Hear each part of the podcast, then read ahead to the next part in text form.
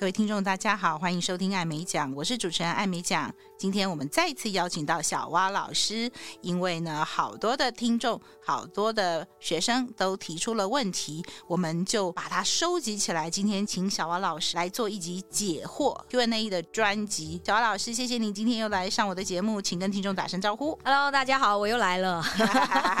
我很多的听众都是忠实听众，都是每一集都听的，早就跟小蛙老师熟的不得了了。但是如如果有新加入的话，那小蛙老师再自我介绍一下。好，大家好，我叫邱竹君，只是我的学生都会叫我小蛙，呃，因为这其实是我以前同学给我绰号啦，我后来觉得就继续使用，对小孩来讲也比较亲切。呃，那我现在就是自己开了一家公司，那我们衍生说一方呢，就是专门在做声音教学的，只要是跟声音相关的，我都可以教啊。嗯嗯，大概是这样。我也是多年前是小蛙老师的学生，呃，后来中断了几年的联络。我常常会在节目或在上课的时候提到，能够把声音发声的方式训练好的话，对我们这种一辈子都在说话的口译，还有老师这两个工作的话很重要。陆陆续续有一些朋友就去找小蛙老师上课。第一集的时候，小阿老师也有说，虽然很多年没见，但是我的名字不时还会在他耳边响起，就是因为听我的话去上课的人就会说，哦，我是艾美奖介绍来的，对，没错。哎，那结果呢？呃，前一阵子呢，小阿老师他的粉砖我刚好逛到以后，从此变为忠实粉丝，我每天看，因为他也很认真的每天都写，对，啊，我也很好奇，你哪来这么多时间可以每天写这么长？一定又是一个不睡觉的小孩啊，呃。好，然后呢，后来有一天他提到了。有关于他。去听一场外国讲者的演讲，然后对口译有几句话的分享，那我就决定要再把小蛙老师给挖出来。好，希望他能够给我的听众，我们可以来跟小蛙老师学习。那果然呢，大家的不只是听众，我还请他去我们福大翻译研究所演讲，报名的人数非常多，所以我们一屋子大概六七十个人就一起在跟着小蛙老师的动作在学发音，当场现场也是还蛮有趣的，你就看到一堆人在那边来。教了什么动作？绕圈啊，抬脸颊，哦，抬脸颊之类，绕手绕圈圈这样子对对对对哦，这不知情的从门外过，还想说这一班在做什么？是是是是是。好，回归正传，那小蛙老师，我们直接进入问题，尽管考。好，听众朋友就从别人的问题来呃看看有没有更多问题，那你就再写信来嘛哈。好，凑到了一个数量以后，我再请小王老师来这样。好的，没问题。好，第一题，小王老师，请问一下，吃冰吃辣。是真的会影响到喉咙的声音吗？那相对的，我们口译员都会带着喉糖、枇杷膏、八仙果、彭大海在身上，那是心理作用、心理安慰而已呢，还是真的对喉咙有帮助呢？好，其实说，我先来讲吃冰跟吃辣好了，嗯，因为吃冰这件事情啊，是真的会有影响。真的，嗯，吃辣不一定，但是吃冰一定会有影响。嗯，怎么说？呃，因为吃冰啊，大家想一想，冬天的时候我们要运动前，是不是都会需要花比较多时间暖身？暖身，对，对，因为身体会比较僵硬嘛，因为冷。嗯、是的，吃冰，你看冰是从食道进去，气管就在食道的旁边，嗯，所以它是一起被冰镇的。我直接就冰冻。你看，像我们有时候吃串冰，有时候吃的太急太快，我们不是会变成各个样子吗？头会痛。就是你的嘴巴会整个被冻住。当你这样子僵硬的时候，你自然你就会比较不好说话。为什么？因为声带它是震动嘛。哦，oh, 对，你在说话是震动，就让它动到反应就是那个是动作不快了。它有点类似，如果你跳绳，如果你冬天跳绳的话，你没有做暖身，你就比较容易受伤，大概是一样的概念。嗯，呃，如果大家用这样的方式去想的话，就会比较容易一点，嗯嗯嗯、因为它跟跳绳一样，就是非常快速的那种震动。嗯、所以为什么吃冰是绝对会有很大影响，就是因为它会让你的肌肉僵硬。肌肉僵硬是，所以绝对绝对在大量要说话的时候，绝对不要吃冰。可是有些人就说：“天啊，我夏天不能不吃冰啊！”可以，比如说你可以喝冰饮料，可是你不要加冰块，嗯，因为那有人就喜欢咬冰块啊。那请你在演讲完再咬，好，这可以接受，不是一辈子都不能吃。当然当然，说话工作之前是多久以前不要吃？就。基本上一个小时内，所以像比如说像老师，如果你一大早就要去上课了，对，你早餐就不能喝加冰块的饮料嘛。哦，尤其饮料万一又有糖，那就完了嘛。对，又生痰。你上次有讲到，但是有人没有听到，吃糖会怎样？会生痰。就会生痰。所以呢，这刚好又可以带入刚刚的什么彭大海喉糖、枇杷膏、八仙果，这些真的有用。为什么？因为它本来就是所谓的润喉。那润喉是干嘛呢？第一，它里面有一些药材嘛，对，它会帮助舒缓舒缓肌肉的一些，比如说紧绷或者是肿胀。好，然后但是相对来说呢，如果因为这些东西大部分都有加糖啊，嗯，嗯，你如果是有糖的话，其实你在舒缓之后又在生痰，说实在的，还不如就喝白开水就好了。嗯，所以如果你要吃，像我学生说他要吃喉糖，我都会跟他说，那请你去买没有糖的喉糖，药局有卖。对，一般都很甜的。呃，那个叫糖果，那个比较喉糖，那个是平常吃着玩的。对对对。好，呃，如果是很甜的喉糖就不要了嘛。是是，原则上最好就是去药局买无糖的喉糖，包括像枇杷膏也是。枇杷膏很甜呢。可是那个中药行卖的都是无糖的，真的吗？对，它也是，它的甜都是那种就是药材或者是一些像，就是它里面的一些甜味。不是 sugar，是是，不是糖，因为你只要放糖，它一定会生痰。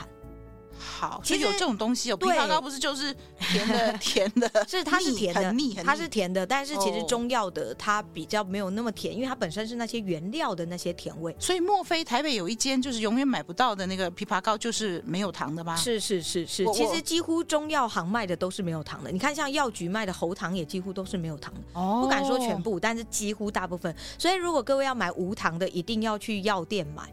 啊，要问一下，是是，是，就说就直接说，哎，我想要买无糖的喉糖，他那个药师就会介绍你很多。好好，那八仙果呢？八仙果的话，因为它其实也是，其实它就是一个类似膨大海啊、枇杷膏这些东西嘛。那八仙果，因为它你就是看它一般八仙果不会加糖了，所以还好，好像不会，是还好。可是那个膨大海就比较会加糖。嗯，像以前我去唱 KTV 的时候，不是常常我们大家都会点嘛？点一壶哦，我会我会跟水，我会兑水喝。哦，我会把那个糖冲淡，因为我真的有发现，我直接喝的时候，我会因为我都唱我爱我都爱唱高音的歌嘛，我都唱张雨生的歌，所以张清芳。张雨生，所以会变成说，我会发现有时候高音会不好上，因为会有痰。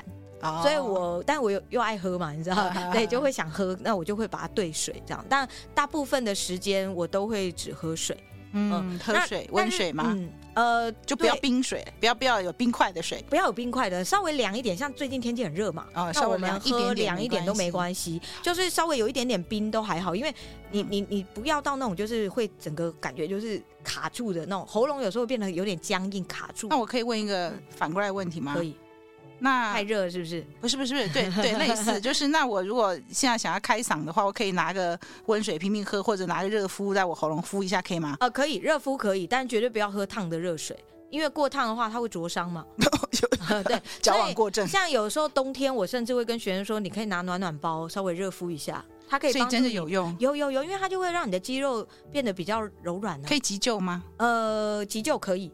对，就是其实不一定要暖暖包，我冬天都做怎么做？对，如果冬天一大早就要配音或上课的时候，对，我会直接打一打，就直接真的拍一拍，因为你拍它就会就是会松，让它松松，或者是我就直接捏 捏，真的就直接捏。捏脸吧，不会捏喉咙吧？不会不会捏脸，喉咙的话我比较会是用按摩的，哦，按摩不要把它捏伤。我比较会是按摩的，然后脸的话我真的有时候就是很用力，对我真的就是用力的捏。你下次缺人打你的时候，你可以找我。我很少打人，我很想打人家一巴 掌，看是什么感觉。我这辈子没有打过人家巴掌，打巴掌有点太多了，好，太多太多，开玩笑，开玩笑。好，那吃辣的话，其实真的就是个人体质的问题，因为辣它是一种触觉。嗯，像我的话，我属于触觉敏感嘛，对，所以我没办法吃很辣。我只要一吃很辣，我可能就会头痛或上火。嗯，也就是我很容易，因为我加上我又晚晚睡，对，所以我就是一个很容易上火的体质。是，那这样的话，我就不适合吃太辣。嗯。或者是我在工作的时候，我就会尽量吃不辣的。嗯，可是我也不会完全不吃辣，因为你知道有些东西不加辣就不好吃啊。哦，对，那像比如说我的马来西亚学生，他们就很焦虑，他们就会跟我说：“老师不能吃辣。”我说：“没有没有，人生活着就没意义。”真的啦，我跟你讲，这些东西真的不是不能吃，就是你不要说话前不要吃，大量说话的时候不要吃，不然我们做声音工作人不就做仙了吗？什么鬼都不能吃，这不能不不不能吃冰的，不能吃辣的，又不能吃什么鸡排什么那哎，可是 为什么我呃，你讲糖这我可以想象，我我自己非常明显的，只要我吃那个咸酥鸡，对，哦，可能吃太多了还是怎么样，隔天就有痰。对啊，对啊，那你跟我一样，应该就是那种属于比较燥热，就是然后麻辣锅，对，吃的开心的不得了，但是呃，很快的就会有感觉，这就痰就跑出来了。我们就是属于燥热容易上火的体质嘛。哦、那你这种体质的话，当然就是这种会容易让你上火的就不要吃。让我朋友吃多少都没差的，那就根本就没差。好，所以要看自己行不行，没有办法就讲话前不要吃。那如果对你没差，就尽量喝。是的，所以要尽量吃。吃辣的 朋友们不要担心，它其实不会影响。因为如果你真的很能吃辣的话，说实在，它对你的声音影响应该不会太大。好，那就连带下面有一个问题，他就说：那老师，我们怎么样暖嗓？怎么样开嗓？你早上起来的时候是去像那个京剧一样吊嗓子吗？哦，没有，没有，没有。而且其实我现在都不太建议学生吊嗓子，哦、尤其像有些声乐不是会哦，就那种这样子在发声发声。可是我都跟我学生说，最好不要，因为现在大部分人的问题都是。呃，肩膀肩颈太过僵硬嘛，是。太过紧绷嘛，啊、所以其实我自己发明了一个我觉得比较安全一点的开嗓方法，嗯，就是各位就是像傻笑一样，你你把那个脸颊抬起来，就是把整个上脸颊抬抬起来，然后用就是用你的手啊，把你的脸颊这样子推上去，再放下来，对，就有点像按摩脸颊，揉你的那个苹果肌，对对对，啊、如果有苹果肌，是是是，就那个部位，哎，对，就是你大概这样子，然后不要推太。重，不然的话你会压到那个颧骨就不好，就很痛。呃，就是不要压到骨头。哎，对，不会有。你这样常常按摩，其实会，其实这样不是会挤到眼睛就会有鱼尾纹吗？哦，一开始会，后来其实不会，因为你等于你其他的肌肉紧实了，那边也会被拉起来。应该只是习惯了吧？没有没有没有，这是真的，这是真的。可是以前不是说不能笑，不能笑。一个那个张小燕的广告说，那个如果有一个人他这辈子都不笑，他其实老的时候。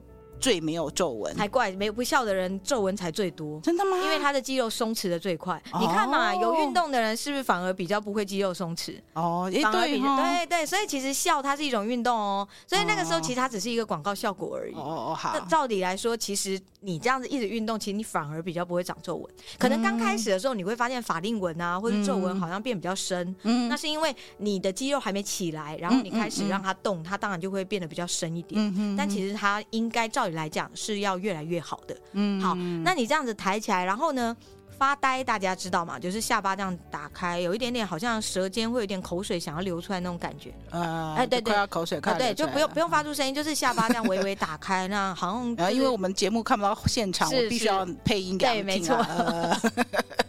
好，就是你，你只要觉得就是舌舌尖好像有口水要流出来，就是你的下巴就把下巴整个放松。哎，对，不用看很大，就是只要像看电视发呆这样。微微的张开就可以了。哦，嗯，好。然后呢，我们刚刚不是推脸颊吗？推脸颊上去，然后就是放下脸颊，放下的时候下巴就打开，然后合起来的时候脸颊就往上推。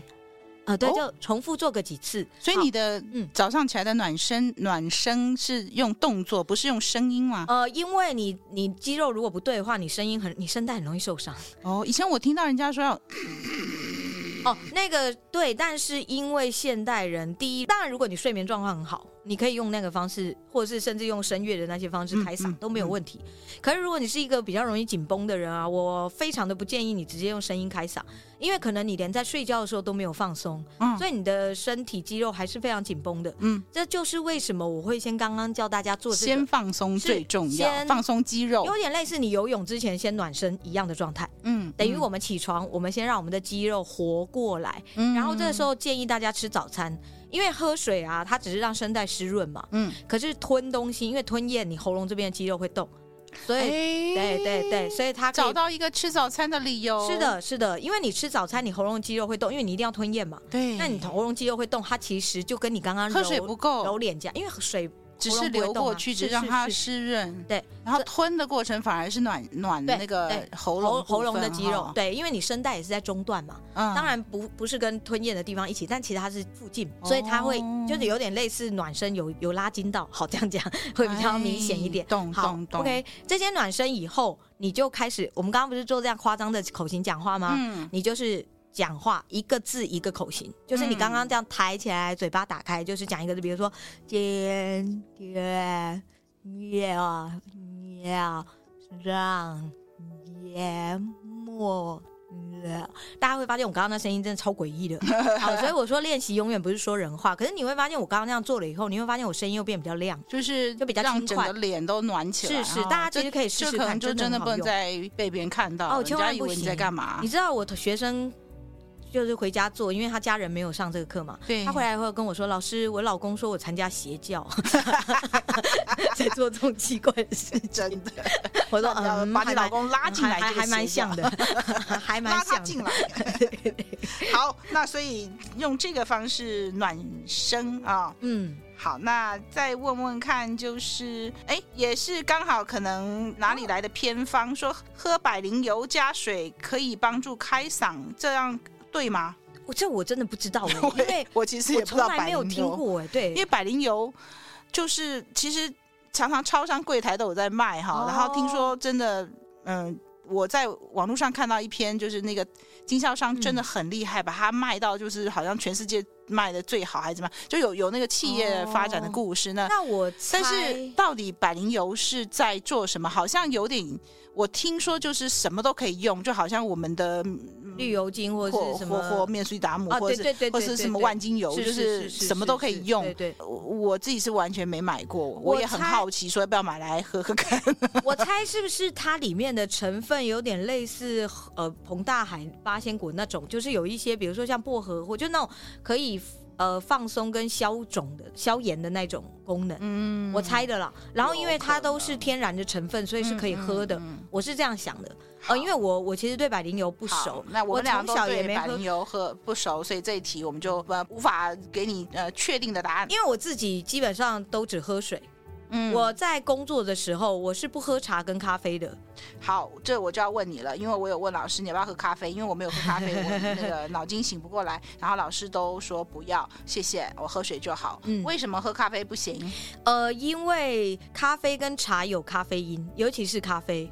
嗯，呃，我包括连巧克力在工作前都不吃的，是因为甜吗？呃，不是，因为我都吃百分之百无糖的巧克力。呃，你吃，但是工作前不吃。对，因为。只要有咖啡因的东西，我都不吃。会怎样？呃，它会让我无法非常精细的控制我的肌肉。啊、但如果你没有精细的声音控制的。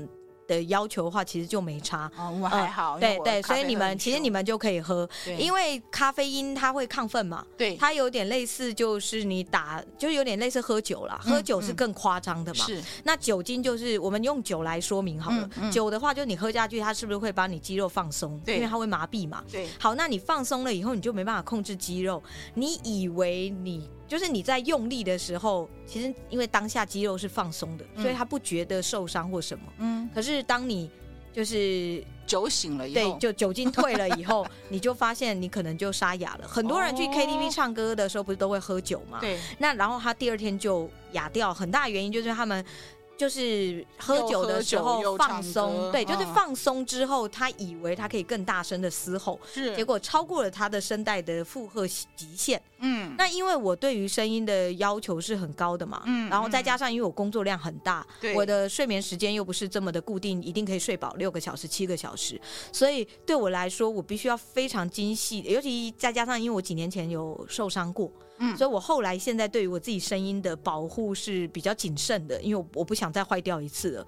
所以我只要在工作前，我是绝对不喝茶跟咖啡，就是我要保持，我要知道我自己的声音今天的疲累度，就是我的肌肉的疲累度，然后我知道我今天可以做到多少。嗯，因为咖啡因它会亢奋嘛，不要再一次的。受伤，我这我之前哑了四年，为什么？呃，因为胃食道逆流，就是声带周围的肌肉全部发炎。我的声带是健康的哦。我那时候去看耳鼻喉科的时候，医生说：“我说医生，我的声带怎么样？你声带很好啊，而且你的声带的健康度是别人的一百，如果别人是一百，你是一百二十五呢？”我说：“那为什么？怎么还没有声音啊？真的，声带是好的，但是没有声音，因为你周围的肌肉，其实其实它就我我们这样，我们用脚来举例好了，大家会比较容易理解。”你脚踝扭伤的时候，嗯、你是不是走路也不好走？哦、不要说脚踝，嗯、因为脚踝是走路的嘛。嗯、你膝盖受伤的时候，嗯、你是不是都会觉得你走路好像都要一摆一摆？嗯嗯，呃，因为它会去影响其他肌肉，嗯，你的活动度就没有那么好。嗯，所以你看哦，我除了声带以外，其他周围肌肉全部发炎哦，是因为胃食道逆流？是是，就是胃酸逆流嘛。而且因为我的胃食道是没有那种所谓的什么什么什么什么什么什么酸呐，或者什么灼热感，完全没有。所以一开始根本医生都说我只是感冒或喉咙发炎。是是，后来我去大医院照喉镜才知道，他就医生说，你不知道你有胃食道逆流吗？我说什么鬼？就已经根本不知道。他好像有点会腐蚀，呃，而且已经非常严重了。所以你不会痛吗？不会，哦，不会，对，好，就是都不会，对，所以才变得那么严重。可是因为我那个时候，等于我我大部分在讲话的时候，尤其因为我要变身嘛，对，我表演都要变身嘛，是，所以变变身，你声带要拉长缩短，你周围肌肉一定会被带动，嗯，所以我就很容易呀。呃，我之前讲话的时候，大概会是，就是比较会是类似这样子的声音。你是说坏掉的时候？哦，对，你那个比较是气音，但是基本上我的，你看我声音是实的，可是就是会有一个喉头的这种气音。哦、对，就是因为那个时候周围肌肉肿胀嘛，影响到声带，它也会有一点点水肿。嗯，嗯，其实再严重，如果我不再就是再不治疗的话，我的声带就会长茧了。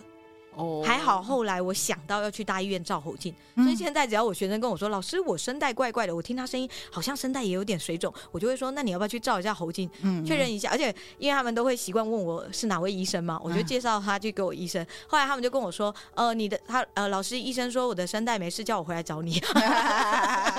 我就一直笑。好，过两天就突然一堆人跑去照喉镜，看看自己的声带怎么样。那后来怎么又改回来？怎么又去？医好了呢？呃，因为医生不建不建议我开刀嘛，他说我做这个工作不适合，嗯、然后所以我必须要非常的控制饮食、控制睡眠、控制，所以我吃了四年完全没有油水，就是呃，医生说你除了白开水什么鬼都不能喝。嗯、我但我以前就还好，我本来就除了茶以外，对对，对。可是你知道，当你什么都不能吃、不能喝的时候，你就会特别想吃想喝。所以你是不是 就是针对胃食道逆流把它治好？是是是，我花了四年的时间，然后那个时候是我先控制。嗯，开刀会有什么后遗症？为什么他说你不适合开刀？因为开刀，我们不要说开刀好了，比如说你手不小心被刀子划伤，它愈合的时候是不是会结痂？结痂之后，那个痂掉了以后，它是不是那个肌肉会这样有点张力都不一样？对对对，对你声带就这么薄，而且就这么小一片，你如果开一刀的话，是不是缩？那你的声带的厚度跟它的那个就完全不一样啦。可能要重新学习说话的方式，还有你的声音也会变。哦，所以你看，其实很多，但是我以为开是开开胃食道，就是胃食道逆流，不是开到声带啊。哦，对对，但是因为我那时候。就是受伤的话，它其实已经影响到声带有点水肿。哦，所以他说不要开刀是指声带不要开刀。对，就是他希望我赶快把胃食道逆流治好，因为我我每天都还是在演出，还是在上课啊。还是继续工作吗？他跟我说你要休息半年，我说办不到。我会休息半年，然后我不会吃什么啊？哦、对啊，了解。所以你是一边继续工作，我还继续慢慢的调整。我只要一演出就哑掉。懂，嗯，然后所以那个时候医生跟我说，你除了工作都不准讲话哦，那对我来讲真是一种地狱。我这么爱讲话的人，对，我那四年真的是，我那时候我那时候就是抱持着一个想法，就是好，那我至少不要让它恶化。嗯，就是我，因为我那时候我声带已经有慢性水肿的状态了，是已经几乎要形成茧了。啊，哦，差一点点。医生说你在变茧的话就，就就只能开刀。对，啊，还好啦，如果是软的茧还没有硬化的话都还好。嗯，好，那反正就是医生后来医生就是我虽然这样三年多，可是因为我工作压力还是在嘛，嗯，所以我的那个发炎其实它一直。还在，他只是没那么严重，嗯、就他没有恶化，是，但是他一直没有完全好。哦，好，然后后来四年后，我工作量越来越大，对，我就跟医生说，我真的不行了，对，我已经撑了三年多，我已经让他保持，可是我我觉得我不行了，嗯，医生就说刚好最近有个新的疗法，嗯，就是把类固醇直接打在我的声带上，诶，呃，有点类似像那个水的表面张力，它是把类固醇滴在声带上，不是打针打进去，哦、就滴在上面，然后就。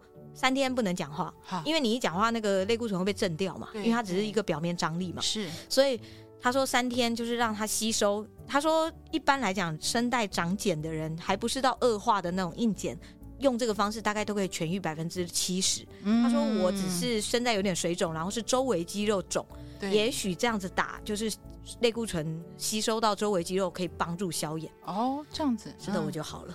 我真的超感谢，那现在就都好了哈，完全好了。那这边还有问说，有人是鼻子过敏，哎，这有点 可能就跟医学有点关系了。是鼻子过敏，感觉喉咙有痰，讲话卡卡，有没有祛痰的方法？好，我们就看看您的经验，看看。然后他说，脸书上都常常有分享洗鼻器会改善鼻水倒流吗？您就就你的经验好了，因为这牵涉到医学，我们就是针对您声音方面有没有什么可以？基本上洗鼻器我在用。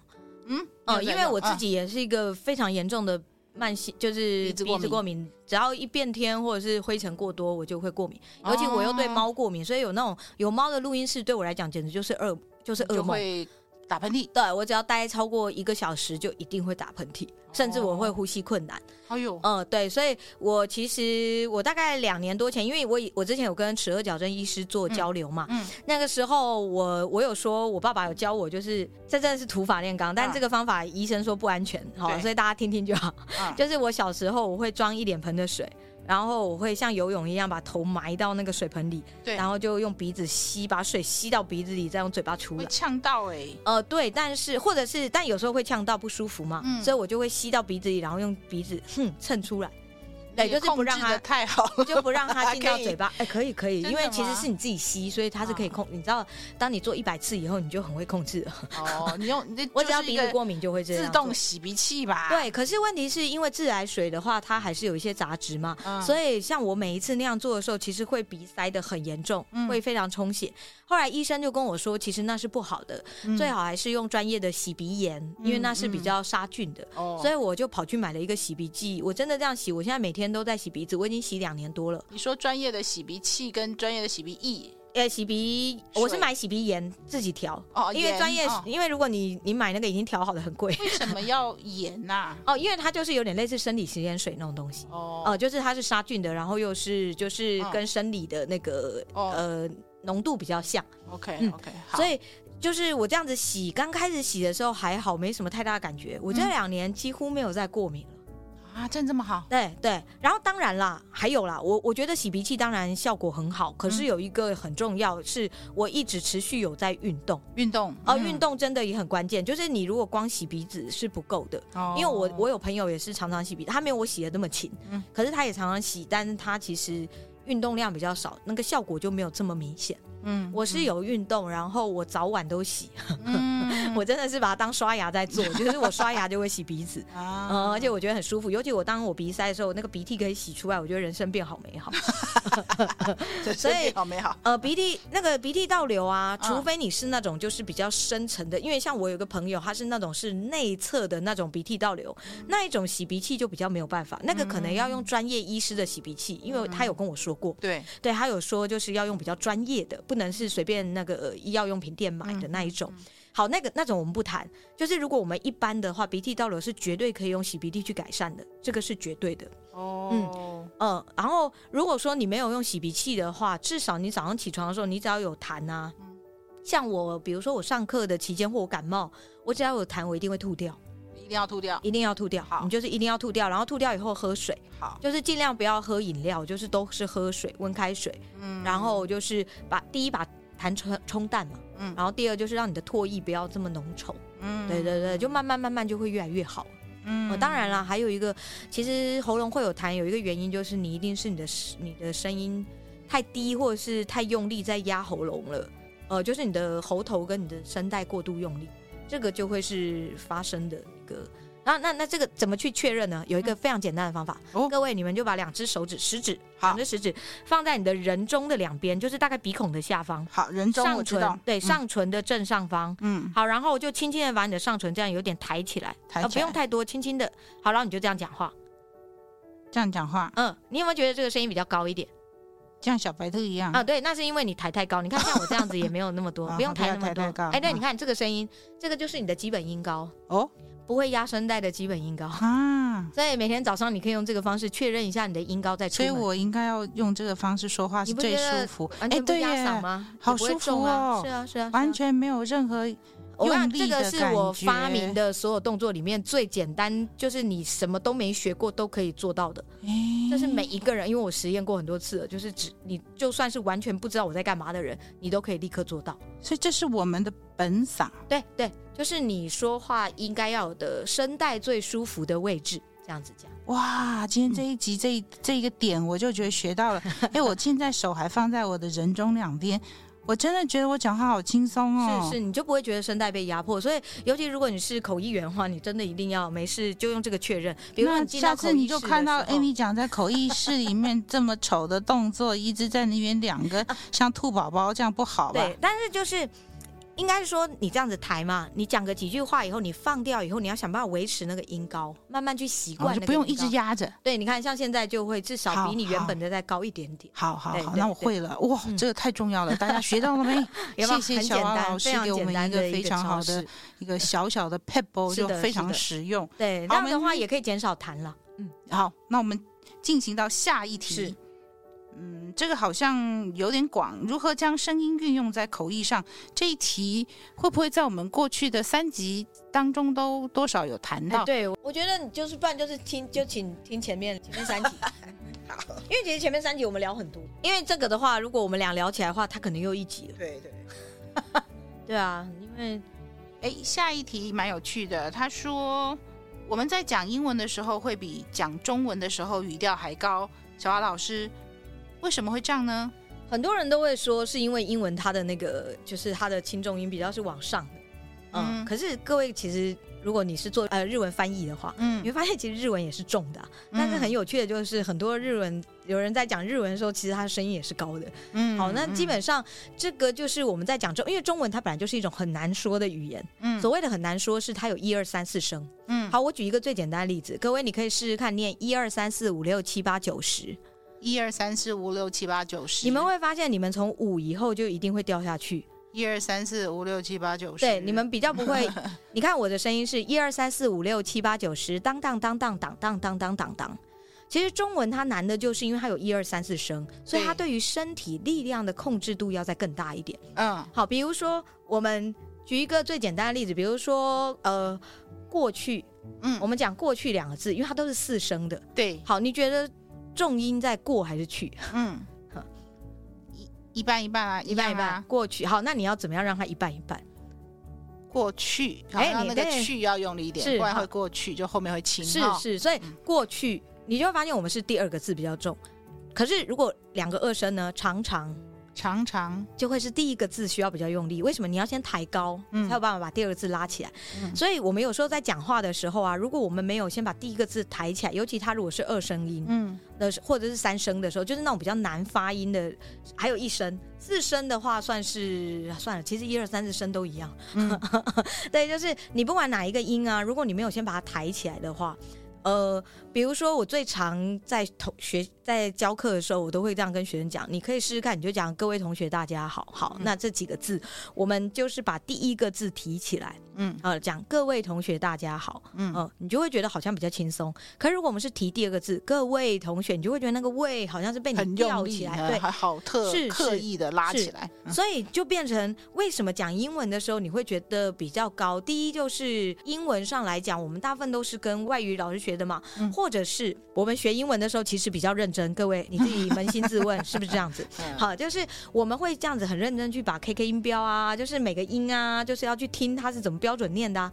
可是因为中文就是我们的母语，对我们来讲就是我们从小就会说的。那反正而且周围的人，其实你就算你看我们有时候就算不是讲的很完整的句子，旁边人也听得懂，就视为理所当然了，是就不用放太多的注意力，对，就反正别人也听得懂。是，所以相对来说，中文它本来就比较难，你又比较没有放这么多注意力，所以你的发音、咬字跟呼吸就没有英文这么好。嗯，所以相对来讲，你在英文要把声音提高会比较简单一点，因为它本来就是比较简单一点的语言。嗯，然后再来它的那个，就是你在学的时候又比较认真，所以学的比较正确。好像以前好像也有外国人跟我讲，他有注意到说。台湾女生在跟他讲英文的时候都很高，嗯、然后但他发现他们在跟别人讲中文的时候没那么高。嗯，也有一个可能是因为毕竟英文是要就你刚刚讲比较认真，因为我们在讲英文的时候要费力，然后要想文法，要想生字，对，所以就会比较高嘛。呃，比较认真的时候，还有你比较紧张的时候，你声音也会比较高啊。哦，对，当然不一定完全是紧张的问题了。大部分如果说中文跟英文一样好的话，嗯，或者是就是反正总之。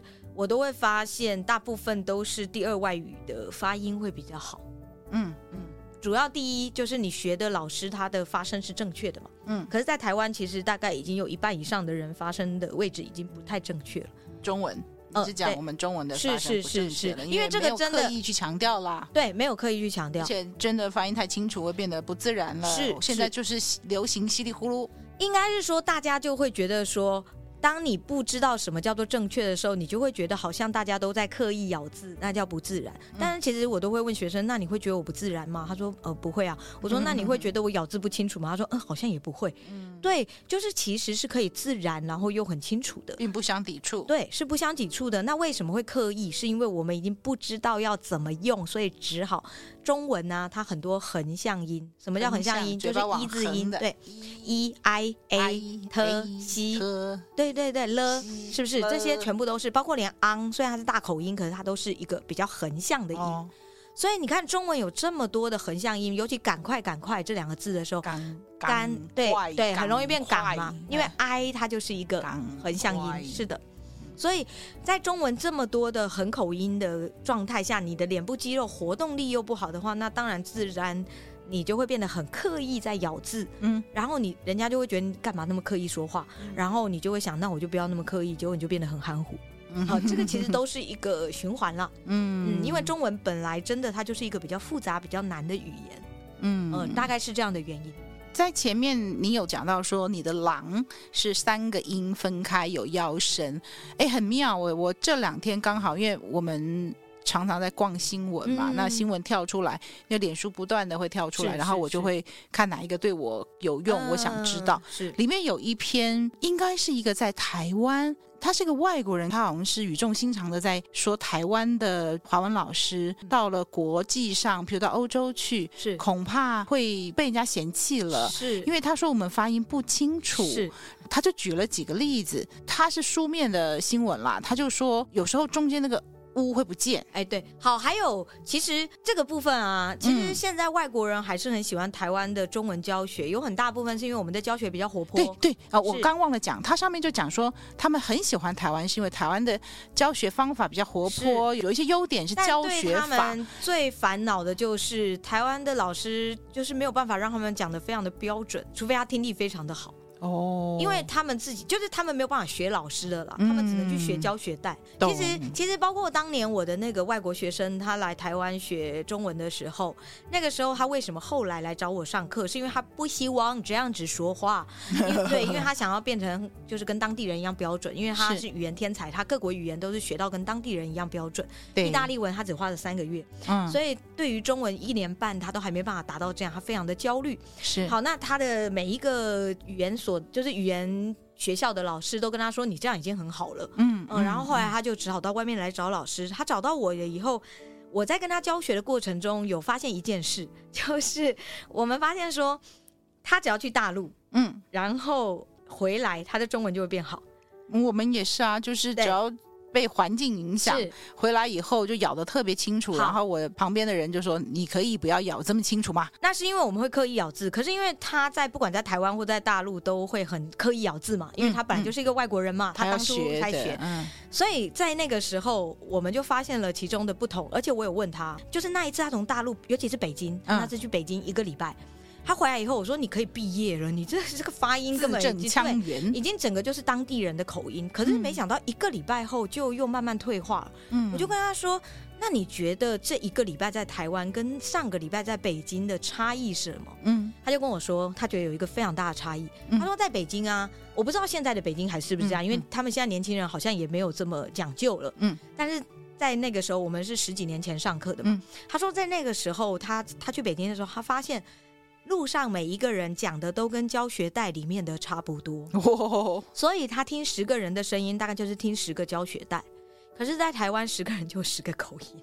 哦，oh. 对，所以他说他不知道要学哪一个才是对的。哦，oh. 而且因为我们本来就很容易被环境影响嘛，嗯、你不要说外国人了，有时候我们这样聊天聊一聊，你就像我跟南部的同学聊一聊，有时候我就会有时候不小心一点台湾国语出来嘛。是，那我跟广东呃就是香港人聊天讲一讲就有广东腔嘛。是所以这个本来就是人的一种习性。对，对，所以当我们的环境的那个标准音是消失的时候，其实这件事情。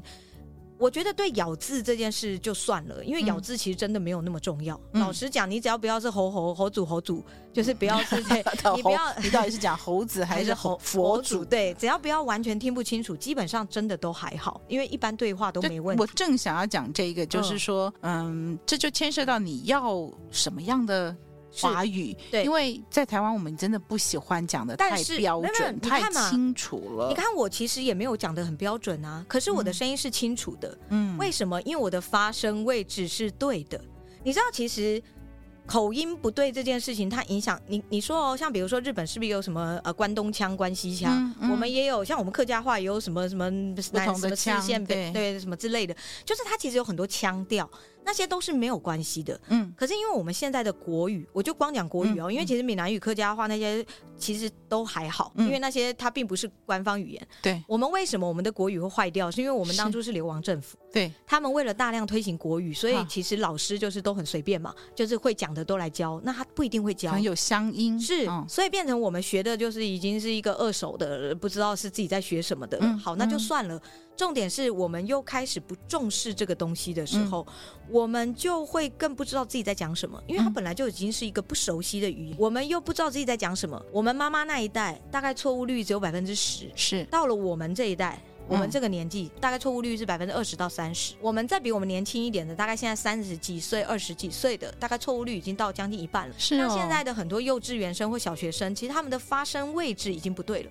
哦，对，就是已经不是什么咬字的问题喽。我现在讲的已经不是咬字的问题了。对，当你发声不对的时候，你讲话就会含糊，就会不清楚，你就只好更用力咬字，所以就会觉得好像很刻意，你就会更不想做。它就关键不在那个咬字，是在发声对的部位。是的，所以它就变成了一种恶性循环了。其实像哦，有人问那个什么安跟昂的那个技巧啊，对，所以其实。关于像这个安跟昂，我刚刚不是说赶快吗？嗯，它就是哀跟昂嘛，对，对不对？好，不哀跟安嘛。嗯，那现在就是安跟昂。对，昂是大口音。你的如果我们以重心位置来说的话，就是它。昂啊，它是要把下巴打开，嗯、然后你的重心会是在下巴的两侧，啊、嗯，两侧就是接近那个臼齿的地方。昂，嗯，对，好。嗯、那安的话呢，它是不打开，我都会叫它叫做猫嘴巴，嗯，微笑口型，是，就是你抓一个猫嘴巴的形状，就是这样子往两侧这样抓，然后它会是比较是一字形的安，安。所以你会发现它收在嘴角，嗯，有点像笑，哎，对，安，对，一也是收在嘴角，对。所以这些其实都是中文非常细致的东西，包括“乌”，其实“乌”很多人也念错，嗯，很多人都会念“乌”，嗯，但“乌”其实是短音的，“ 乌”，而且“乌”要刹车，“乌”不，你这个你这个不叫刹车，你这个要直接把它推出来。什么叫刹车呢？我们用那个掌根呢，嘿，盖印章大家会吧？嘿，呃，你就是把掌根就是轻轻的压在桌子或者另外一只手上，就是像盖印章一样。当你念“乌”的时候，你就把它压下去，乌。你有没有发现那个叫盖印章？呜，大家有写过毛笔字吗？有。毛笔字是不是后面会有一个勒，就是勾或者是捺？对对对对，是的，中文也要收笔，收口。昂昂呜呜，然后还有包括 a 短音的 a，就是很多音其实都是要收的。中文有非常多的音是要收的，可是我们。就是在台湾，大家嘴巴就是松的嘛。哦，每次我这样讲，大家都会觉得我不在不爱台湾。哦，这两回事。对对，但是我有时候真的会觉得，就是我们的口型现在是松动的，就是是不是那么你。说实在，这真已经不要叫精准了，嗯，根本连基础都已经没有了，嗯，真的已经不要说精准，就是基础已经都快要消失了，嗯，所以为什么我们的呃会觉得讲话好像很很吃力？包括有一个人问，就是有我还有有一个同学问说，就是为什么有时候讲话会越来越累，就是会越来越用力？很多时候就是因为当我们的发声或者是我们的口型已经整个糊掉，已经不是这么这么漂亮、这么准确。我们不要说准确好，就是没有那么。正确的时候，嗯、你的你你开始糊好，比如说我现在这样子含糊讲话，嗯，那这声音是不是就不太清楚，而且我会一直吞口水，对不对？嗯、好，那它就会不舒服。所以我我我现在要录音，我是不是就要稍微提起来，会比较大力？对，那你这样大力，你是不是就比较容易累？嗯，你累了，你是不是就只会越来越用力？所以是不是又是发音位置的？是，其实总归这就是为什么我这几年一直在台湾推发声的原因。是我后来都觉得我生在台湾其实蛮幸运的，因为如果我在国外我会饿死。哦、因为国外的人哦这几年有比较需要了，因为疫情的关系戴口罩。是，所以其实我发现各国的人都已经开始有发生跑调的问题。嗯，但是以台湾本身我们自己有这种第一中文本来就很难。嗯，然后第二我们又是就是。不是正确的老师这样教下来的。我是比较幸运，因为我妈妈是师大中文系的，嗯，而且是公费生，哦、所以我从小就接受标准中文训练。哦，呃、我从小是跟我外婆讲标准客家话，转过头来跟我妈讲标准国语的，嗯、所以我对于咬字发音，那个时候我的外国学生，我我发现这件事就是在跟我那个外国学生上一年半的课里面发现的，嗯，因为他是学数学的，他天天叫我证明给他看。像那个小，我跟你说有腰身，那个狼有腰身，都是为了证明给他看才发现。我那时候怎么发现的？因为我中文还算标准嘛，就我的国语是标准的，我就跑到那个中正纪念堂，是。那个假日不是那边都很多人吗？对，我就坐在那边，然后听所有人讲话，嗯，我就开始跟他们讲一样的话，然后去比较我在说话的时候跟他们的有什么不一样，嗯，我的舌头或我的嘴巴的口型或者是我的用力方式，嗯，跟他们有什么不同。然后去教我的外国学生分析给他听。嗯，我们在那，所以他常常会开玩笑说：“老师是你要给我薪，给我那个薪水吧？” 因为我我觉得啦，就是现在台湾的整个的呃习惯，整个的大家好像。反而喜欢这样，就是讲话的。是是是是是，但是今天我们谈的是说，如果你要去海外去教华语的话，就好像我们学英文不也咬得比谁都清楚吗？是啊，是啊。哦，就是我们有时候也会找外籍老师来调整我们，不要每一个字每个字都分开，要把它粘粘在一起。所以，我们这边要强调的不是一般说话，是讲到说，如果你想要讲的特别听。特别清楚，或者是你要担任华语教学的时候，就是你有专业的需求了。我几十年前在美国的时候，听到外国人在讲，因为我们会有语言交换嘛。是是是是。后来就有一个美国人就跟我说，他都要找大陆人，他不要找台湾人。嗯。然后我们就说没有啊，我们的中文也很好啊。他就说我们的对都念对对对，嗯、没有对对，对，就是没有念满、念好、嗯、念全。而且你看哦，你的对跟我的对还不太一 样。你又有腰身，我又没有腰身了。嗯、因为你看我是对。对，我会是直，呃，就是直的，可是你们会是对，是平的，因为的、乌、a 三个音，乌啊，乌是，就是。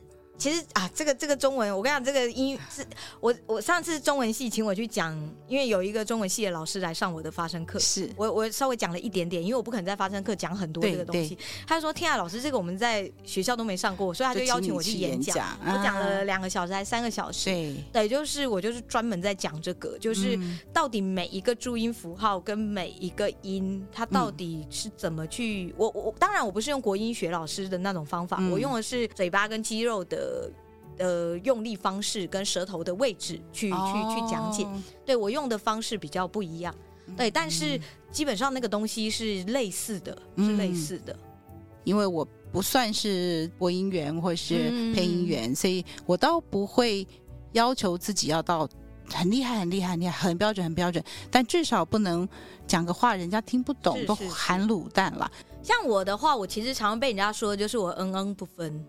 你会吗？哦、呃，其实我有，因为我大学以后，其实我的中文变差了，还有再加上我前几年那个胃食道逆流，其实它有改变了我的说话习惯，它让我的说话方式其实是错误的。嗯，这件事情我自己有发现到，可是呃，有的时候自己看自己其实是有盲点的，哦，我一直找不到怎么去修正。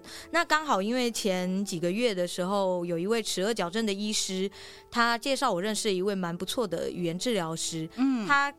教了我怎么去观察口腔肌，还有怎么去调整这个部分。Oh. 所以在这一块上，我最近其实就有发现，我的咬字又就又比较有恢复我以前小时候的状态了，嗯，就是比较没有这么嗯嗯不分了。另外有一位听众说，他对于 W 开句首的时候，很容易会像口疾一样卡住，发不出声音。这个问题老师有解答吗？我猜，因为因为我没有听到他的声音，是。我猜有几个情形，呃，就是他可以自己观察看看，就是各位可以自己观察看看，如果你有 W 讲不清楚的问题的话，嗯、首先第一个有可能是你的横向口型过多，横向过多，对。横向口型怎么去观察过多呢？你念一一，你看，如果你念一的时候，你的就是脸颊肌肉是完全的往横向拉的话，就表示你的横向肌肉用的过多了。一，我在念一的时候，事实上我是念一一一，我只有开嘴。开嘴，对，我们刚刚不是有做那个脸颊的练习吗？对，我们不是放下巴吗？是合起来的时候，脸颊不是要抬高吗？对，你在念一的时候，事实上就是先放下巴，嗯、然后合起来，等嘴巴整个合起来以后，你才念一，你试试看。你有没有发现其实声音会更清楚，而且好像有一口空气被你吃到嘴巴里？一是，但是不用拉嘴角。对，因为中文很多横向口音，所以我们就会一直用横向的力量。我其实，在发声课通常第一堂课帮百分之九十的同学处理的都是这个问题，就是它虽然是横向，但不用一直拉嘴角。是是，因为你如果拉嘴角的话，你就会把你的你会把你的呼吸道压扁。那像比如说 W、哦、W，它是一个。比较圆口的字嘛，包括 U，它可能是对，who 对 who 好，包括 who 或者是 what what，就是那个 U 的音。好，就是当你横口比较多的时候，你就比较难做出这个前推的这个 u 的音嘛。哦，嗯嗯嗯，这个是有可能，因为我没有听到他的声音，我没有办法做非常准确的。的下次就是有人问这种问题的时候，建议可以附一小段音档给艾美讲，然后我可以听一下。那这题因为我们对于提 问者的具体的状况不了解，是我就回答到这里。我们因为没有看到你的嘴，所以呃去找小姚老师上课喽。或者是、嗯、可以来做个咨询，也许我就可以给你解答。对，或者是小华老师在哪里演讲、公开演讲的时候，你就赶快去，好不好啊？另外一个相关的问题，怎么样说话才不会被自己呛到或来不及换气？好，会呛到啊，其实就是你没有办法把你的口水回流到你的喉咙里。嗯，这个部分就是舌头的问题了。嗯，哦，就是。口水在不该在的位置就卡住，就呛到。其实我最近的确有发现到，我们大部分的人就是舌尖用力的问题有点严重，太用舌尖嘛？呃，对，都是只用舌尖。你看，如果我现在用舌尖的话，你就会发现我声音是不是变得比较闷，而且比较细的感觉？自从你教我要放松以后，我觉得我的舌头都是躺平的，放松很好。就是原则上舌头用力的部分比较是在中后段。嗯，那前面的部分基本上它都是放松的，有没有任何要卷舌头的？呃呃，不用。其实其实不管要不要翘舌音，就是连平舌音，它其实舌尖都是要放松的。好，重点在于，当你都是舌尖在用力的时候，比如说我现在模仿一个就是舌尖用力，像我现在这个讲话就是舌尖用力。啊，各位，如果你可以试试看怎么样，你就是故意用舌尖讲话，你就是舌尖很用力这样子往前顶，然后你就这样子讲话，你就会发现口水会积在你的嘴巴前侧。哦，比较不是在后侧。我好像不会学怎么样舌尖用力。嗯，来，你要学舌尖用力，有一个简简单的方法，你可以把你的舌头故意有点伸出来，然后把你的舌尖用力，舌尖用力往前推。可是这样讲话就是大舌头啊。没有关系，因为我们只是要去体验那种感觉。哦，你有没有觉得这样在讲话的时候，口水比较在前端，而不是在后面？整片舌头都水水的。对对对，是。然后你有没有发现，你的口水没办法回去？可是我，呀你看我们平常讲话的时候，口水会自动被舌头带回喉咙。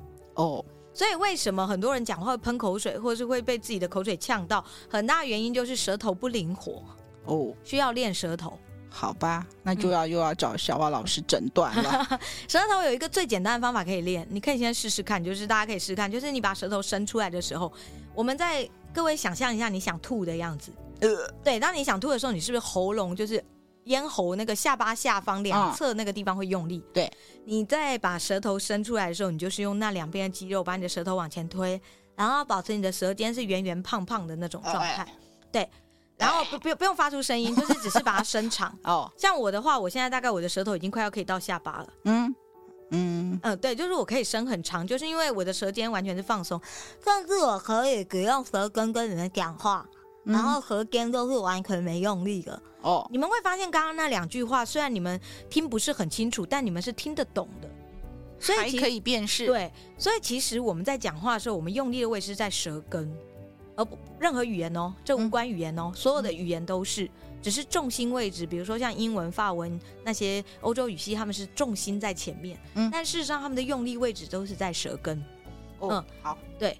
所以，所以这个部分的话，就是主要是因为现代人，这是我跟齿轮矫矫正医师讨论出来的。嗯，他们说最近就是那个口腔，就是口腔位置不正确的患者也越来越多了。嗯，主要就是因为我们台湾人吃的食物都比较软。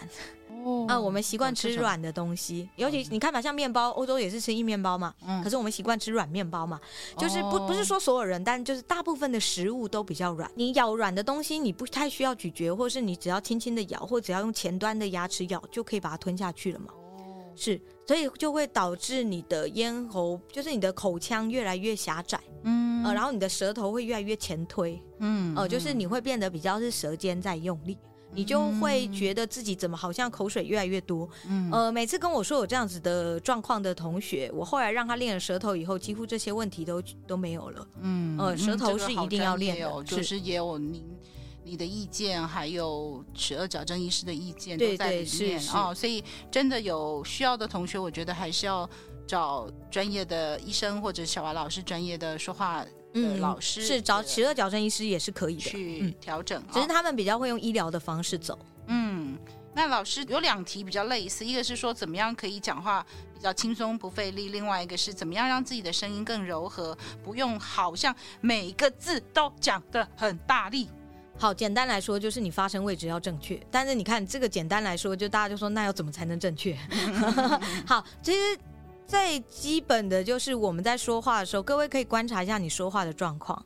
因为像我在发声课的第一堂，就是就是不管他是来咨询还是上完整的课，甚至在外面的讲座，我永远都会先教大家观察一件事，就是观察自己的下巴跟脸颊。嗯，当你在说话的时候，你的下巴是往下开的，还是几乎不动的，或者是像我刚刚说的，就是横向的力量很多？嗯，这个是你第一个要观察的点。正确说话，如果各位去看 YouTube，就是看一些影片，嗯，你会发现影片里面很多那种很会唱高音或者是很会讲话的人，不管是国内外，就是任何只要很会唱歌、很会讲高，就是很会讲话的人，他们的下巴一定都是往下开的，嗯，不会有一个很用力往往横向拉的力量，嗯，如果你有横向拉的力量，那么你就会一定要用更多的力气讲话，嗯，哦，这是第一个，嗯，然后再来就是你的脸颊有没有动。当你在讲话的时候，你是只有下巴，就是你的下半脸在动，还是你的脸颊也有在动呢？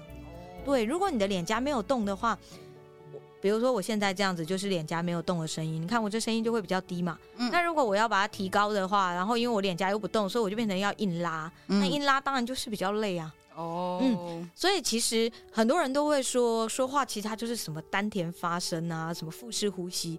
可是我觉得对于现代人来说，尤其是这疫情后的世界，嗯，我觉得更重要的比较是脸部肌肉的协调这件事情，可能对我们来讲会是比较重要的。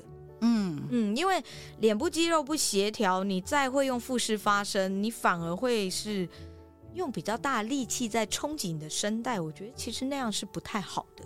嗯，懂。那接下来有两个问题，我想应该是口译员问的啊。他说，声音要怎么样表达才可以让听众的注意力放在我身上？需要配合脸部或是肢体语言吗？那另外一个反过来的是说，我们怎么样训练声音来协助安抚、稳定情绪？如果比如说啦，就是很紧张啊，或担心做不好的时候，而不被听众、观众发现。呃，越紧张的时候越要深呼吸，越紧张越要深呼吸。哦，不是不是不是故意用力的呼吸，而是要 放慢放慢。对，哦，是放慢呼吸，慢慢呼吸。对，所以我常常会跟学生说，我我们有一个呼吸法叫做三十秒呼吸法，嗯，就是用十秒的时间吸气，十秒闭气，十秒吐气。嗯，然后我会用一些物理方式帮助消除紧绷，因为你一紧张，你肩你肌肉容易紧绷嘛，你的肩膀就比较容易耸起来，对，比较耸起来。这个时候你可以用力握拳，握拳非常用力哦，就是感觉你的指甲都要插进你的手掌心里。好嘞，好，然后打开以后，把你的手用力张开，就好像你的每根手指都要越来越拉越长。好，然后就是反复做这个动作几次，你就会发现你的肩膀比较松了。哦。真的吗？呃，利用墨汁墨汁的用力去放松这边的紧绷，不能直接把肩膀也可以，也可以。可是因为你转肩的话，你会发现你没办法像刚刚那么用力嘛。哦，因为有的时候有些人的紧张是会非常非常紧绷。哦，当你非常非常紧绷的时候，你用这种非常用力的方式去压迫的时候，而且其实大家可以观察，你这样子，你就这样握拳，然后非常用力的这样子。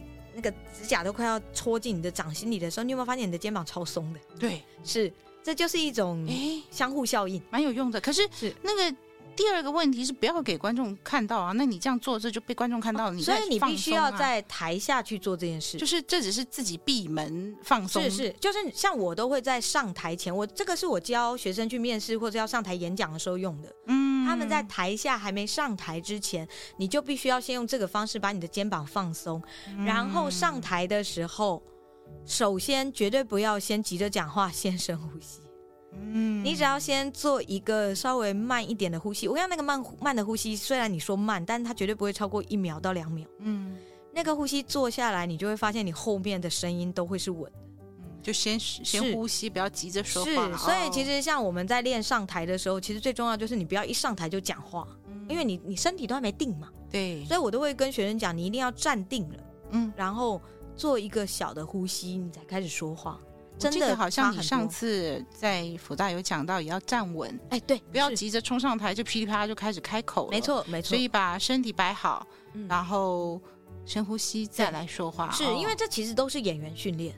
哦，真的，哦、我一直在想，我有没有需要去上演员训练？嗯、但我我自己是没有特别想要去演戏，但我只是在想说，有没有要这么高刚到说，我又想要改善自己的声音，然后去上其实我戏剧的课，我觉得蛮推荐的，蛮推荐的，因为其实很多配音员后来也也都有去上戏剧课，那是因为配音员他们要。用没有肢体的情况下，还要声音表情，他更辛苦、更困难呐、啊。我必须要说，其实现代人很多很多人都会觉得，好像平常生活不需要情绪。嗯，可是其实没有啊。比如说我们笑，你看我这样子也是笑啊，对不对？嗯嗯、我我只有一点点是笑。我只是说，呃，也许我我绝对相信，呃，舞台训练或者是说话训练会对我有帮助，但它会有更多更专业的要求，而那一块恐怕会。呃，不会啦，因为他们开的课一定都是针对一般民众的啦。哦，他们他们不可能开进阶，那，那种进阶专业，他都会注明就是只有专业表演者。那就是可能要在那个是是不可能，不可能，他不可能，就是他大部分开的课一定都是否一般民众的。嗯、就是其实我觉得戏剧课它的好处就是它可以打开你的肢体。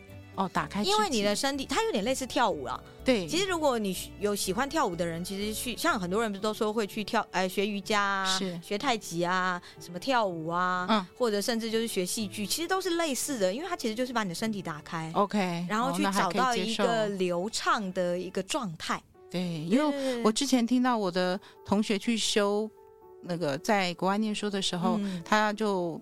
有兴趣，他就去修别的学校的戏剧课。嗯，哦，他说很费工哎，因为他还要叫他学一匹马，他在那边真的要在台上演很长一段时间的马那件事情。所以我就觉得说，哦，那可能你要演戏的人，当然你要有各种的。做的更更专业，就是观察啦。对，其实像所谓的演一匹马或者是演一只猫，我们就是要去观察那个动动物它平常怎么动作，包括猫猫在走的时候，它有时候会有点弓背嘛。对，对对。然后它的走路的姿态是比较这样子，呃呃，比较是圆形的。可是狗就是噔噔噔。哦，所以或许有很敏锐的观察力是演员必须要有的哦。嗯、呃，那呃，一般人学戏剧的好处是可以打开你身体的敏锐度，嗯，跟感官能力。就是你对于情绪或者是对你身体的感受度会再强化一些，嗯、所以我个人是还蛮推荐大家去上戏剧课。好，那刚刚的第一个部分是讲说怎么样表达才能够让听众注意力放在自己身上呢？对，刚刚我们说就是表演，好像你有很多的肢体动作，或者我刚刚不是说脸的肌肉也要动，这个这个当然就是吸引观众注意力的一个方式。嗯、但是如果你真的就像。我其实有一些学生，他的脸部肌肉还没有这么的完善，或者是他才刚开始练习要动的时候，其实我们还是可以运用声音去吸引观众注意力的。呃，这个东西大家如果家里有球的话，嗯，小颗的球，例如说网球，就是那种小颗的，嗯、你可以试试看用那种垒球的那种高抛的方式把它丢出去，嗯，然后丢到一公尺外的地方。当你在丢的时候，你可以试试看讲一句话。或者是你可以试着把你的手放在耳朵旁边，然后像高抛物线一样，就是越过你的头顶，然后到前面合掌。对，把手伸出去，然后对，合掌。嗯、对，就是你做这些动作的时候，你就会发现，哎，你的声音好像有一种集中，而且就是抛到远方给你的听，就你给你的对象。嗯，事实上，当我在讲话的时候，我现在在跟各位说话的时候，我的声音都是集中的。嗯，可是如果我现在这样子讲话的话，其实我的音量是没有变的，可是各位应该会觉得我声音变小了。而且如果我用这样子的声音，就像我跟艾美讲这样子聊一个小时的话，大家一定早就不知道发散，对，大家就不知道去做什么了。嗯，是的，我们大部分的人都是会把声音，就是因为我们身体不会用力，对，你就这样懒懒的这样子说，应该说就是不能说懒懒，就是完全没有在用力，嗯，没有去想过需要用力，所以就会是这样发散的时候，你就比较不容易吸引观众注意力。所以这种当你上了台，你觉得你要吸引观众注意力。你现在是这样散的嘛？嗯，你要吸引观众注意力，你是不是就要再更用力？像我现在这样讲话，嗯，他才有办法集中嘛。嗯，可是你就会发现这个力量比我刚刚讲话力量还要多好几倍。嗯，而且你看我现在其实已经累了，对，听起来也好累。是，对，所以为什么很多人上台讲话会过度用力？很，很大的原因，啊、对，就是因为他们的声音平常是发散的，然后到了台上以后，他为了要集中，他就会更用力。嗯，所以吸引观众的注意力。当然，你如果用你的，像我的话，我都会跟学员讲，你的脸如果在动，是因为人喜欢看会动的东西。嗯，所以当你的脸在动，他 大家就会比较想看着你。对，那看着你是不是就会比较专注？哦，你讲的东西他们就会比较听得进去，这是第一个。然后再来就是我刚刚说的这个对象感。其实我刚刚说的就是你要有一个集中的这种感觉，其实它就是所谓的对象感。举一个最简单的例子，比如说你问你自己晚上要吃什么？晚上要吃什么？你现在问我晚上要吃什么？晚上要吃什么？你有没有发现艾勉讲的声音完全不一样？当哦，有对象的时候，所以我们要从观众里面找对象。对，是的，嘿嘿嘿，懂。是你这样子的话，就会比较有吸引力。就像有些那种什么，就会台下的观众就会说：“哇，那个台上的歌星都在看我啊！” 就为什么他们会有这种错觉？这真的是错觉哦。就像我在讲话的时候，我的学生也都觉得我一直在看他们，是是因为我一直不停的把我的声音丢到他们身上。嗯，我会让他们感觉到我是在跟他说话哦。对，尤其到学校，有些就是有些学生就会故意躲在后排玩手机嘛。嗯，我就会故意一直把声音丢到那边去，然后他们最后就只好抬起头来看我一下。有罪恶感，有罪恶感的就会把手机收起来；没罪恶感就会低头继续。嗯、我就会不理他了。哎、欸，老师，你刚刚讲那个就是握拳放松，欸、对，那个用力延展，这个很有用，但是。他这边问到的好像是说，如果我在台上很紧张，怎么样减轻紧张，或者至少不要让观众看出来我们很紧张？因为你有说紧张声音就往上，深呼吸飘，对不对？深呼吸，深呼吸。哦，好，深呼吸。因为如果你要在，或者是小小的转肩，小小的转肩，不要让人家知道。不不不，不能转连续的，就只是一下。因为为什么？因为你在转肩的时候，你的肩膀是往下放啊。至少可以把耸起来的肩膀放松一点。好好，对对，或者是如果可以的话，如果允许的话，你可以把一只手放在后腰，后腰，而且是另一侧的后腰，另一侧这样。对，如果不是太明显的话，就好像，哦、而且只要放一下，就是感觉那个胸口有被拉开的感觉，就可以放，就可以了，就可以收回来了。哦，这倒还可以，就好像我、嗯、就一下子而已，大概一两秒，你就会发现你的胸口也会比较打开，因为紧绷的时候胸口会收嘛。然后肩膀会耸嘛，哦、对，所以我都会教学生稍微有一点点简单的转肩，或是稍微就是把你的，但是像我的话，我现在已经不需要把手放后面，我也可以把我的胸口打开，哦，也可以把胸口打开。对，重点是要把自己打开，对对，然后放慢你的呼吸，放慢呼吸，嗯，越紧张就越高越急，反而就要想办法变慢，对，然后深呼吸，是。然后声音不要不要那么高。你其实只要在每一个空档做一个小的深呼吸，你就会发现你的声音的稳定度就会越一直维持的很好。嗯，对，呼吸呼吸呼吸真的很重要，因为很重要，所以讲三遍。是的。好，这边有一个很有趣的问题，他说如何避免当据点王或冷场王？小蛙老师，你知道什么叫据点王吗？就是你接的话让对方接不下去，就是 比如说，哎，你讲完就据点，啊，别人没有办法讲下去。晚上要吃什么面？哎，对对对，哦哦，那呃，你知道，就是人家就会想，那哦面，那那就吃面啦。对对对，你知道很难接，让人很难接。因为人家有开放式的问题跟封闭式的问题，然后说要问开放式的问题，人家才会一直往下讲。你如果都问 yes or no，他就 yes，然后就没了。是这样吗？这是一个方式，就是比如说像面，我比较喜欢呃，尤其是汤面。嗯啊，那他就会知道哦，汤面好，你知道就是再给人家一个确切一点的东西。嗯，有的时候你给的范围太广，或者是它就是一个非常虚无缥缈，或者是有哦，或者你就给一个哦，不是很多人说网络上你如果回个嗯，或者是哦，就感觉很敷衍吗？嗯，对，那也是一种据点呢。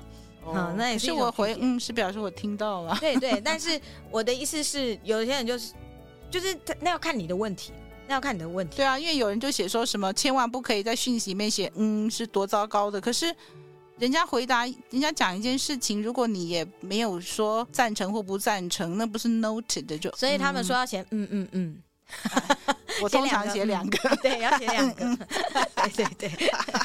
好，所以所以其实你要避免当据点王或冷场王的一个最重要就是你要给对方有，我们把说话当做丢接球这件事，大家就会比较能够理解了。嗯，如果今天你丢球出去，你根本不在乎对方会不会丢给你的话，那么你当然就是一个据点王。那我觉得那是因为你到底有没有想要跟人家讲话啊？那如果我真的不想跟人继续讲话，我当然要当冷场王跟据点王，然后不要再跟我讲话。可是会问这个问题的，应该就是不想当冷场王吗？或句点王？我的我的我的意思是说，你有上一集有讲到真心很重要。我觉得如果你没有想要跟人家讲话。老师再怎么教你，应该没有、哦、没有。其实很多人是他真心想要讲，可是他真的不知道怎么讲。因为我有一个演员就是这样，懂懂，就是他因为方法不对，所以他其实并不是不想。因为他是一个非常内向的人，哦，好，但是他情绪很丰富，所以我当初找他进来做我的演员。那我都会要求我的演员中场要去跟观众聊天。嗯，那时候他就说我不知道怎么跟人家开，就他不知道怎么开口第一句话。啊，我就说很简单啊，那他来看我们演出嘛，是，你就问他，哎，你觉得今天演出怎么样？你喜欢哪一个演员呢？嗯，那你觉得就是，甚至你就说，哎，那像我有时候都会开玩笑问小孩说，哎，你喜欢我吗？还是你喜欢哪个演员？我就会故意说你喜欢我吗？他说没有，我喜欢那个谁。我说啊，我好伤心。你看这不就有一个话题了吗？哦，就是找最贴近当下状态的问题来讲，嗯，然后再来就是你要有延伸性。像你看嘛，我你开了一个话题。哎，你最喜欢我们的什么？然后他就说，哦，我觉得就是都很精彩啊。没有，我就说没有，啊、没有。好，那没有，那就，就直接、哦、没有据点。好，据点，你看到对方据点了。可是因为今天我是发问方，对不对？对，我不希望冷场或者是据点，因为我这边是主动方嘛。哦，你看你那边只说没有，我就会说哦，没有，那是为什么啊？发就是就不让他据点。对，你会发现我会一直提问。我会，而且所谓你有发现我的提问是根据他的问题，他的那个简短的答案，再简短的答案都有办法提问，除非他不理你。哎，你喜欢哪一个演员啊？没有。哦啊，是哦，为什么没有？是因为你觉得他们都演的不好吗？不知道。哦，所以你对于表演就是演技这一块，哦，对啦，通常第一次来看我们节目哈，都比较没有办法这么快看出表演怎么样。那觉得我们的声音怎么样？没感觉。哦，好，那那为什么会想要来看我们表演啊？因为我们毕竟是声音的表演啊。那不知道。哦，好，所以是妈妈带你来的喽，还是朋友推荐你来的？嗯。就不小心走进来，你看，你有没有发现我们已经聊了五句了？至少后面那个我刚刚在想要怎么样阻挡你，是是是，我是要变据点王。后来我想说不知道，已经因为你的问题是妈妈还是朋友，对，我我就不能再不知道，因为你怎么可能不知道你怎么进来的？是的，好，所以你就会 发现我其实找的都是你逼的对方一定得回答的。呃，像我在尤其青少年，大家知道青少年阶段，不要跟我讲话。哦，可以可以。如果他说，呃，我我现在就是对我我们其实会观察。对，如果他真的忙，我们当然就不要打扰。或者是观众就是一个不喜欢被搭话的，我们就不会去吵他。但是礼貌上，我还是会这样子，像刚刚一样，大概问个两三句。你试着引导看可不可以进入一个会话。对对，因为真的主要是因为我们的场很小啦，我们一个场大概都十几个观众而已。你如果说观众来你不跟他讲话，我就会觉得那个场面很尴尬。嗯，啊，对我来讲，我不喜欢那样。嗯，所以我都会要求我的演员们至少下去跟人讲一两句话，嗯，对，那接话不要当句点王，最简单就是你把它变成逗点，哦，你从它的内容里面去延伸就没有问题，嗯、对，哦，好，这边还有一个问题是说，呃，这个听众他说他最近常听中文跟英文的广播剧，但这个中文的广播剧大部分都是来自中国，然后中国有很多的工作室，那广播剧也有一些是来自欧美的。那很好奇，台湾有没有工作室专门在制作广播剧的呢？他有附注啊，这个跟口译没有关系，但是就想听听小华老师怎么说。呃，我记得在我刚进配音的那个时候，还有一些在做广播剧的，可是好像这几年就比较少听到了。因为广播剧第一，因为毕竟第一现在 Podcast 多嘛，还有影片，嗯、就是各个串流平台越来越多。